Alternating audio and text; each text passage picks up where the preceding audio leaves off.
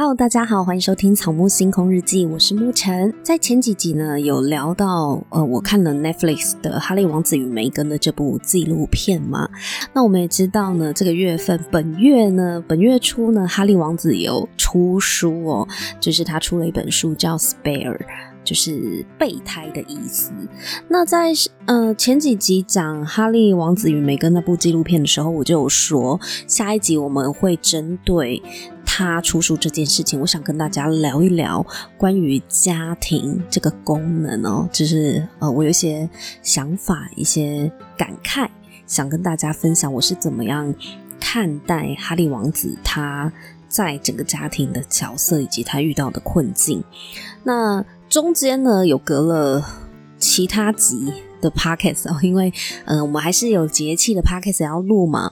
那我也想要分享，先分享灯猴的故事，因为我觉得在谈哈利出书这件事情之前，想先让大家了解，在荣格心理学里面，什么是阴影。阴影它就像光明和黑暗一样哦，就是有光的地方就会有阴影。对，那所有的事情呢，都是同时双生出现了，一体两面。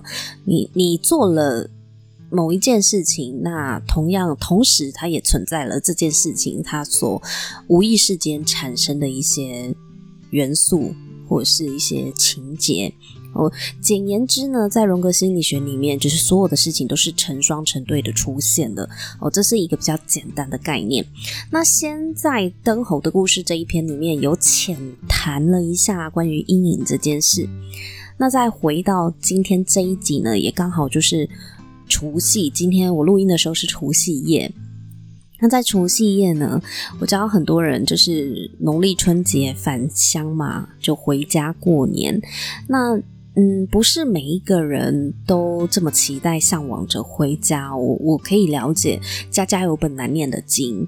然后每个人的家庭状况呢不太一样，有些人很受到家人的欢迎，可是有些人呢则不哦，或者是他有一个不想回去的家，不管原因是什么，总之他不想回去那个地方，他宁可就是加班，哦，过年加班。宁可留在工作岗位上，他也不想要回去那个家。所以，我觉得在呃这个时候，我来分享关于哈利王子他出书去揭露王室的一些事情。我觉得这个事件可以让我们看清很多我们跟家人之间的一些结是怎么产生的。对，所以呃。刚好这个时候就录这一集跟大家分享啦。虽然说这个月哦，我们呃很多人的家务事呢也变成了一个网络大家一起讨论的事情，比如说流水席事件啊，呃，甚至变成新闻，有点像连续剧这样，到底。婚宴办流水席是有多丢脸？哦到底呃买房子的头期款要谁出？我我知道这个在一月中旬之前呢，大家都很关心流水席。可是我觉得，嗯，不知道那流水席事件的真伪。其实不知道这到底是杜撰的故事还是真实发生的故事，但我觉得如果说呢，要管别人的家务事，我觉得哈利王子他出书是比流水席还要精彩多了，至少我们都知道这当事人是真的嘛。那刚好他出书的这一天呢，水星和火星都在逆行的时候，水星逆行摩羯座，所以我们会去讨论一些掌权者啊、政府啊、大企业，或者是某一种古老的体制。那基本上英国王室就是很古老的体制的一个象征嘛。那哈利在一月十号这一天出书，他出书的这一天，月亮刚好在王室象征的狮子座。对分了在水瓶座的土星，所以以天象来看呢，他出书的这一天，注定呢会在社群间承受批评跟压力的。嗯，很多人看了《哈利王子与梅根》这个纪录片，就对他们夫妇也没有太多印象的扭转，就是讨厌的还是讨厌，就继续讨厌，只觉得他们做的事情很恶心。那。也有人抨击哈利王子出书去批评他的爸爸，批评他的哥哥，然后批评他的家庭，这样的行为很不厚道。我觉得你要持什么样的观点来看待这件事情都可以哦，因为我们是一个多元的社会嘛，我们也是有多角度来讨论。但是我我自己，我分享我自己的观点，就是我我对于他们要用这样子的方式，或或者是说哈利本人，他要用这样子的方式去表达他内心的一些想法哦，我能够。体会到的比较多是他的困境，诶，我我觉得我感受比较深的是这个这个人他是他是被困住的孩子，嗯，那为什么会这样子想呢？呃，就后续慢慢跟大家说明哦。那首先来谈谈他的家庭吧，嗯，我们先来谈关于英国王室他的面具和阴影。在荣格心理学里面呢，我们人都会有我们认为自己应该要成为一个什么样的人。那这个应该有可能是从小到大，嗯，别人告诉你你应该要怎么样，有可能是我们观察，透过观察，透过感觉，我们身处的文化，我们的社会期待，认为我应该要。成为一个什么样子的人，或者是认为我应该要有怎么样的行为举止，以符合社会的期待，符合爸爸妈妈的期待，符合学校老师的期待。这种我们意识里面认为我们应该要成为的那个样子呢，在荣格心理学里面有一个专有名词叫做人格面具。那人格面具有另外一个。成双成对的概念呢，就是叫做阴影。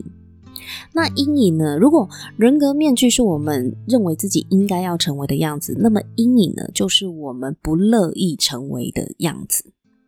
只是阴影是在无意识里面的，就是潜意识里面的，我们平常感觉不到它。哦，呃，阴影这件事情，并不是说。哦，我平常有觉知，这是我的阴影。不不不，如果你很轻易就能够感受得到的那个，不会是阴影。要去觉察阴影这件事情，比我们想象中的还要不容易哦，因为它它在潜意识里面呢、那所谓的潜意识，就是我们平常意识不到的事情嘛。所以，如果你平常意识得到的事情，那那不叫阴影哦。阴影它本身我们很难去。知道去盘点我们的阴影有哪些，除非在哪里可以找到呢？就是从我们非常反感、非常讨厌、厌恶的人事物身上呢，我们才有办法，有可能在里面找到关于我们自己的阴影。哦，所以有人格面具，有我们想要成为的那个样子的面相，就会有一个我们不想成为的，我们。抗拒、不乐意成为的那种样子，那个就称之为我们心灵的阴影。那阴影通常都是当它投射出来在某一个你很讨厌的人身上的时候，你才有机会去认识你的阴影，去看见你的阴影。好，那这就是人格面具跟阴影。那为什么会想要讲王室也有他的面具跟阴影呢？因为大家可以想象一下，英国王室呢，它是一个很特别的组织。虽然他们称之为 Royal Family，但其实说穿这个 Family 哦，只有 Royal 的功能，Family 只是建立在他们的血统上面而已，就是血缘关系上。这个家庭啊，说穿了，它只为国家服务，只为王权服务，所以我们不能够把这个王室家庭呢当成家庭，一个正常的家庭来期待，期待它发挥家庭功能。在这个王室里面呢，所有的成员都只为了君主而存在，任何动摇王权的人事物呢，一律都会被铲除或者是被抑制，包含女王本人的想法。因为如果女王本人的想法跟君权是抵触的，那哪怕你是女王，你也得放下你个人的喜好和意见。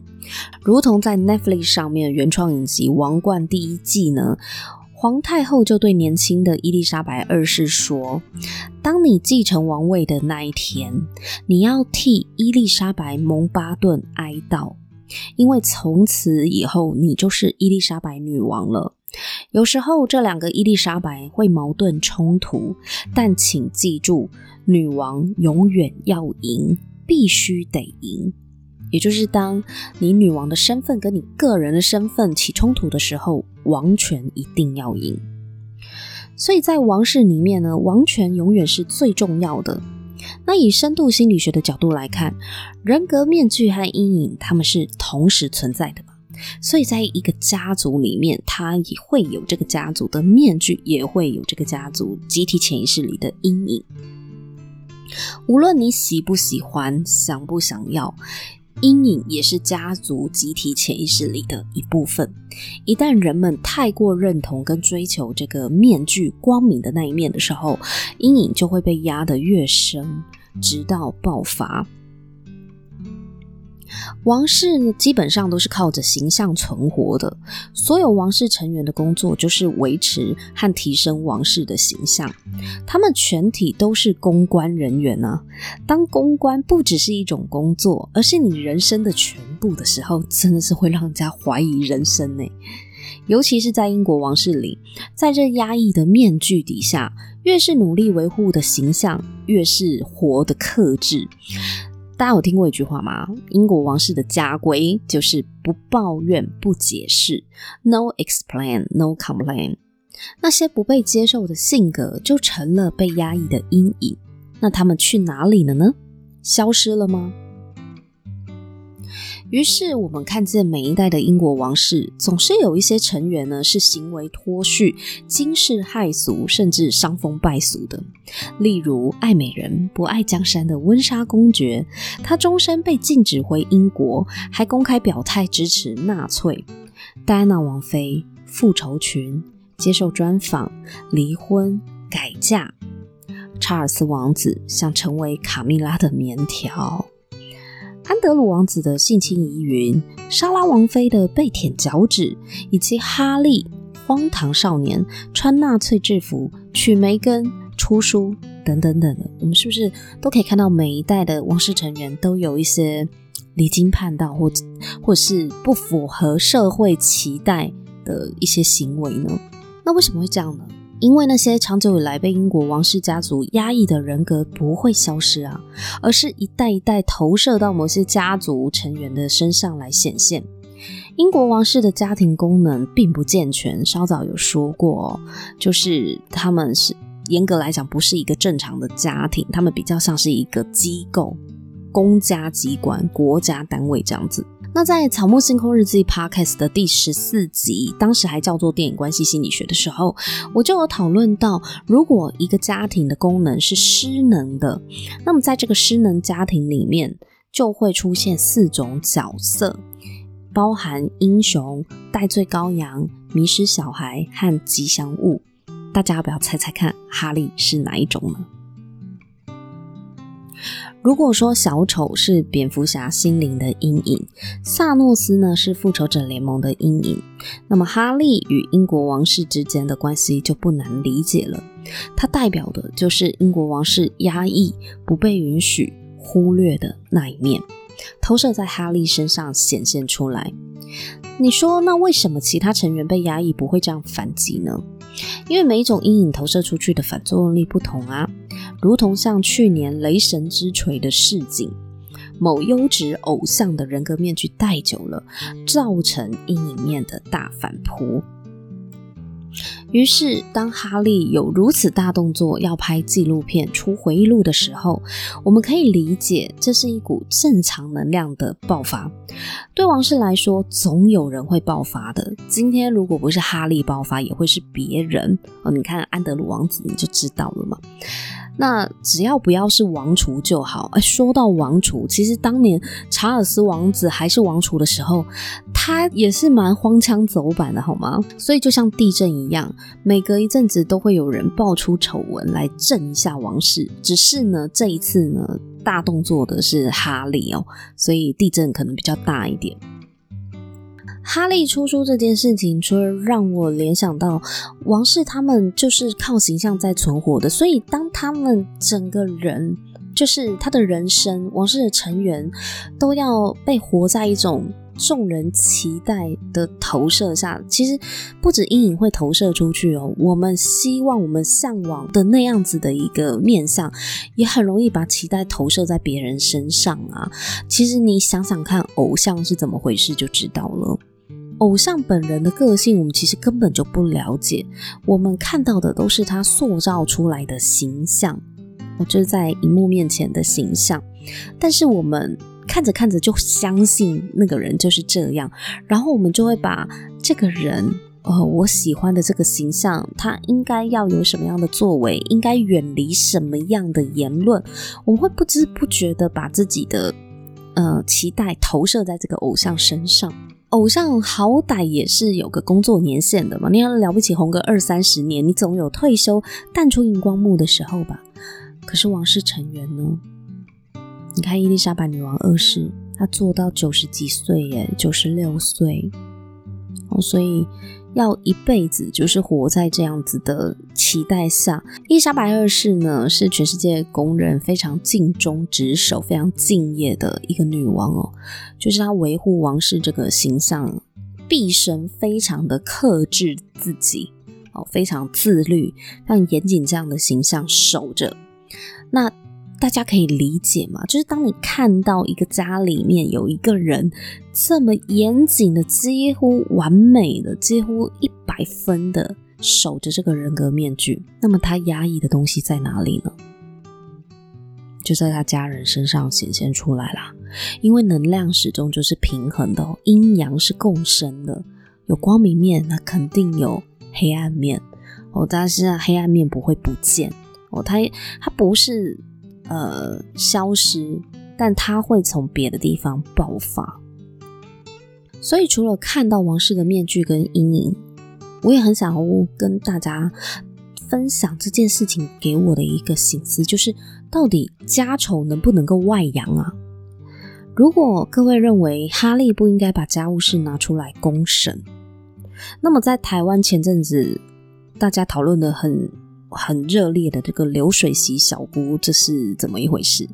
台湾人不是也很讨讨论的很热烈吗？这个小姑就是把她的家丑拿出来公审啊，但让大家公审她的嫂嫂，不是吗？而且台湾人大多数的舆论也一致认为，这个台北准嫂嫂是有病的嘛，即便人家都还没有正式成为家人嘞。所以对我来说，哈利出书所象征的意义是很值得讨论的，因为如果你是哈利，当我的家庭是全世界最有权势的家族，我是否永远不能够反抗，或者是替自己说句话呢？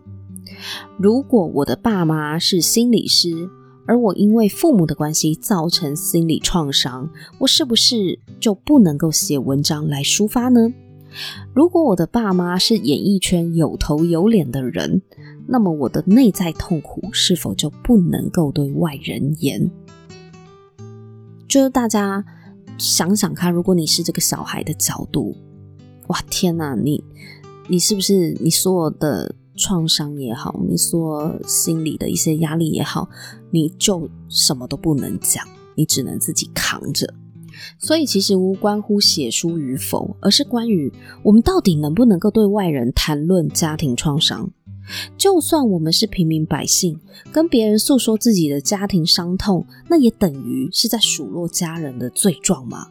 这是能够被大家理解的吗？如果不能够说出来，不能够诉对别人诉说的话，那我们还能怎么样呢？我觉得未经他人苦，莫劝他人善。我相信哈利选择出书之前，肯定也有尝试过其他的方式，企图获得家人的重视。但也许他是失望透顶了，才会选择写书公诸于世。他一定是知道这个举动对家人造成的影响，但他仍然选择这么做了，代表他自认为他受到的委屈呢，是需要大家来评评理的。出书控诉家人的确是非常极端的手段，可是哈利也不是第一个这样子做的人啊。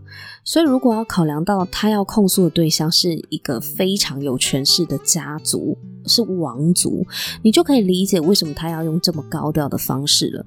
因为当你面对强权，面对一个有千年历史的王室家族，你要怎么样低调？你要怎么样去点出你在里面遭受的不公、遭受的伤害呢？所以他会用这样子高调的手段，是可以理解啦。如果站在他的角度的话。从新闻上面我们会看到，就是有媒体有揭露哈利书里面的内容，有说到哥哥把我打倒在地上，我只是哥哥的器官银行等等的哦，就是这些都是来自这几天的新书宣传的新闻标题。那我觉得哥哥把你打倒在地上呢，大家不不太会有什么共鸣，因为其实家里有兄弟俩的，或是有姐妹的，就知道兄弟姐妹打架哦，就是。常常会是这样，就打得很凶嘛，兄弟打架嘛。但是哈利认为自己出生只是哥哥的器官银行。他说他的出生是为了哪一天哥哥需要器官移植，他就能派上用场了。其实这也反映了普遍第二个小孩的心声呢。因为在台湾不是很多人都会说啊，你不能只生一个，你要生第二个来陪第一个小孩吗？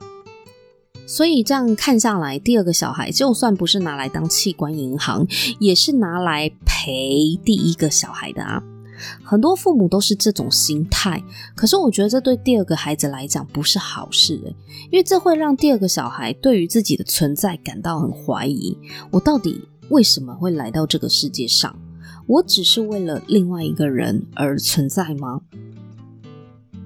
不过话说回来哦，在王室里面，所有的人都是君主的工具啊。你哥哥是王储，所以你是他的器官银行；你爸是王储，所以你妈妈就是他生小孩的机器。听起来是不是很残酷？可是，这其实，在王室里面是天经地义的。所有的家庭成员都必须要为王服务。你看，如果他不是这样子的一个逻辑在走的话，他们就不会成为王室啦，他们就是一般的平民家庭了。但是，他们因为这个家庭有另外一个身份，叫做王室，国家的君主，所以。才会有大家觉得很残忍、很残酷、很不近人情的一些规范。依照目前媒体所揭露的新书内容，哈利很多都是冲着哥哥威廉跟嫂嫂凯特写的。虽然我没有阅读全书，但是感觉起来，哈利心里面对家族偏袒哥哥一直无法理解，难以释怀。哈利觉得自己呢，并没有被公平对待。他控诉王室会为了维护威廉而选择说谎，却不会维护他。呃，我觉得哈利啊，就因为你不是王储啊，这很难理解吗？大家偏袒你哥，是因为他是王储啊。你要理解，在王室真的就是这样，你所期待的公平，在一般的家庭里都很难实现了，更何况是在一个特别的王室家庭呢？当然，虽然我一介吃瓜群众可以说得如此云淡风轻，但我相信哈利身为一个家庭的儿子跟弟弟哦，他一定很痛苦。有人说哈利抱怨的都是屁点大的小事，但是试问，在所有家庭创伤里，兄弟鬩墙、姐妹争宠，不都来自于这些小事吗？书的内容其实不是重点，重点是在于哈利他做这件事情，他到底想要获得什么？他的需求是什么？如果说他想要因此获得家人的重视，嗯，我觉得抽出这个手段有可能物极必反啦，因为是比较激烈一点。但如果你想要让大家来评评理、讨拍拍哦，想要让你心里好受一点，我只能说，清官难断家务事，成长这件事情你得靠自己，因为。你用仇恨的角度出发是没有办法为你自己带来疗愈的。你可能会觉得一时的痛快，你会觉得，诶，我拆了你们黑幕底下那些肮脏事，那些丑陋的面貌，我把黑幕掀开来了。你可能会觉得这种报复的感觉很痛快，可是其实你内心的伤还是在呀，因为其实。你想要获得的就是家人的重视，不是吗？可是你做这件事情，其实是把他们推向更远的地方。当然，如果你是想要毁了王室的形象，那么你成功了。哦，王室的声望有因为你出书揭露的这些事情呢，确实在民调上面有下滑了一些。好，那据我所知呢，这本新书上市的首日就卖了四十万本，仅次于另外一个哈利，就是额头上有闪电疤痕的那一位哦。而关于书中的内容呢，王室至今一律不回应，没有任何的动静。我觉得这是很棒的一个处理，诶。一来是不回应，就不会再挑起一来一往的唇枪舌战了，媒体就没有什么东西可以写了。那二来火没有风吹，就没有办法烧太久。哦，也许这一把火点起来了，可是呢，不不随风起舞，它也没有办法烧太久。那第三是展现了王室的包容。我对哈利爆料的内容没有兴趣，我也不会去买书来看，因为刚刚有说嘛，我觉得清官难断家务事啦。但是某种程度上，我是蛮同情哈利的，我可以理解他在家庭里的那种失落感，那种被忽视的痛苦。最在乎他的人应该就是他的妈妈了，但是他妈妈在一九九七年过世了。那他的哥哥是王储，别人不敢怠慢他。所以他就成了一个不被理解的，然后在温莎城堡里面好像是可有可无的幽灵。反正他飘去哪也没有人在乎，只要你不要给家族惹麻烦就好。那我们也会发现，如果一个长期处于这种状态下的孩子，他的内心总希望可以被看见。我相信他不是讨真的那么讨厌他哥哥。其实从一些采访的片段里面，我们也可以看得出来，他对他的哥哥威廉呢是又爱又恨又嫉妒的这种情感。那他的爸爸跟他的哥哥基本上都是王储，所以他们很难理解这种非王储次子的感受，就是哈利的感受。于是这个边缘小孩就会以一种怪异，然后又对立的姿态活着。如同前几集我分享完，我看完了哈利王子跟梅根的心得，我觉得哈利他对于他整个家庭里的期待是有一点过度了，有点嗯理想化，太过理想化了，因为他没有认清他的家庭真的就不是一般家庭，他不接受这件事情，他认为他的家庭应该要改变，他应该可以享受得到跟一般家庭一样的对待。我觉得他是抱持这样子的过度期待，但是现实中的王室家族的特殊性，他不愿意去接受，他想要去改变它，所以这种落差太大，就会导致哈利没有办法看清，也没有办法接纳这两者的差异，就是他们家跟一般家庭真的有很大的不一样。而且他执着的希望王室可以有所改变，我是不知道王室会不会因为这样子改变什么了。但我想他的爸爸跟哥哥心里哦一定不好受。那呃讲这件事情也是希望说我们在这个全家围炉团聚的时候，我不管你是不是所有的家人都有回来哦，也许有些人他在年夜饭桌上面看不到踪影，或者是。呃，你就是不想回家的那个人。我我觉得，也许我们身边也会有这样一个离经叛道的家人。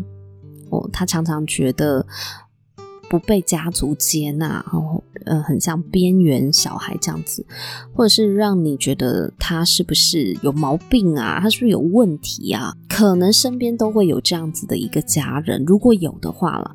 我们眼里面所有这些偏激的举动哦，其实有没有可能是他们内心创伤的一个求救讯号呢？他其实是在求救的，就是他透过这样子的一个反抗的一个行为，或者是沉默抗议、被动抗议这样子的一个行为，他其实在求救的，他心里肯定是有伤的。那如果我们不想要失去这个家人的话，一直对立是没有好处的。除非我们放下对他的偏见，我们真的愿意接纳他内心的伤口，真诚的沟通，才有机会让这个孩子回家，让这个家人回家。好，那这就是我从哈利出书呢，我我其实是比较同情他的这个角度，我可以理解他为什么会这样子做。当然，我也没有想要去对于他书里分享的那些内容做什么评价，因为每一个人对于同样的事情都有可能，因为我站的立场不同，所以我会有不同的观点。真心希望每一个家庭呢，在看待这些边缘孩子的时候，我们可以多一些包容跟理解，因为如果可以的话，谁不想要跟家人开开心心、快快乐乐的团聚呢？如果没有那些伤害，如果我们感受到的都是爱的话，哪一个孩子不想回家呢？祝福各位呢，每一位家人呢都可以平安健康。我们下一集见，拜拜。